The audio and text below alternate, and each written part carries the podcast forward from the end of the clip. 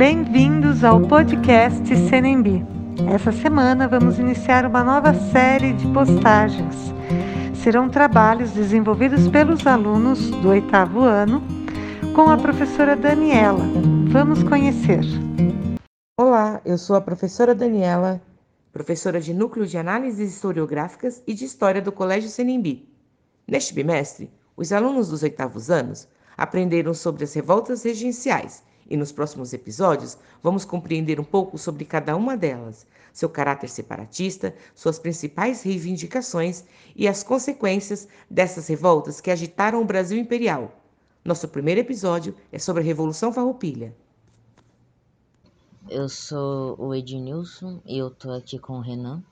Esse aqui é o nosso podcast do trabalho de história do terceiro bimestre do oitavo ano A, sobre a Guerra dos Farrapos. A Revolução Farroupilha, também conhecida como a Revolução dos Farrapos, aconteceu no Rio Grande do Sul no ano de 1835 até dez anos depois, em 1845. E ela representou uma grande ameaça a todo o território brasileiro.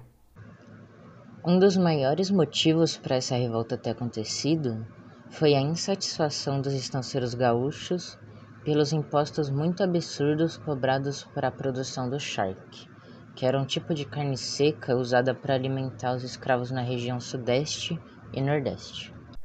Outros motivos eram a insatisfação sobre a criação da Guarda Nacional, a centralização do governo e a falta de autonomia da província, o que fez em 20 de setembro de 1835 os gaúchos se rebelarem contra o governo central, que mais para frente deu força na ideia separatista do Rio Grande do Sul.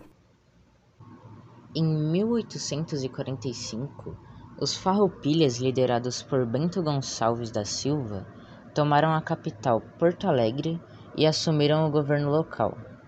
Venceram as tropas fiéis à regência e proclamaram a República Piratini.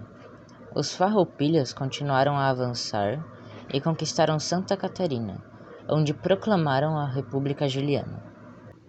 Bento Gonçalves da Silva foi um oficial do exército, político, monarquista e líder rebelde do Império do Brasil.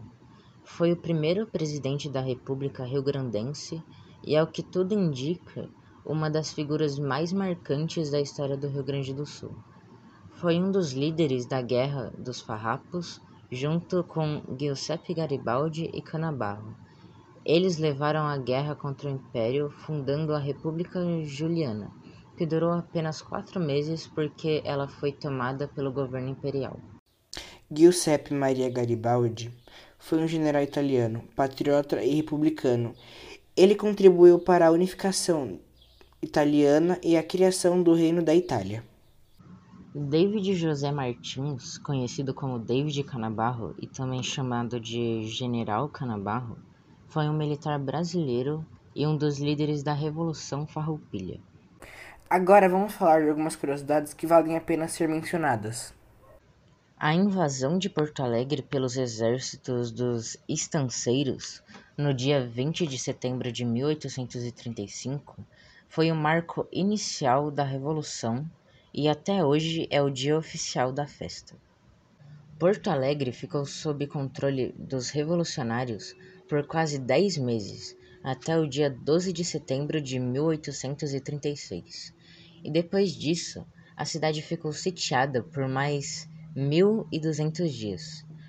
Porto Alegre resistiu bravamente e, por isso, ao final da guerra, recebeu do imperador Dom Pedro II o título de Muito Leal e Valorosa Cidade de Porto Alegre, que até hoje aparece em sua bandeira.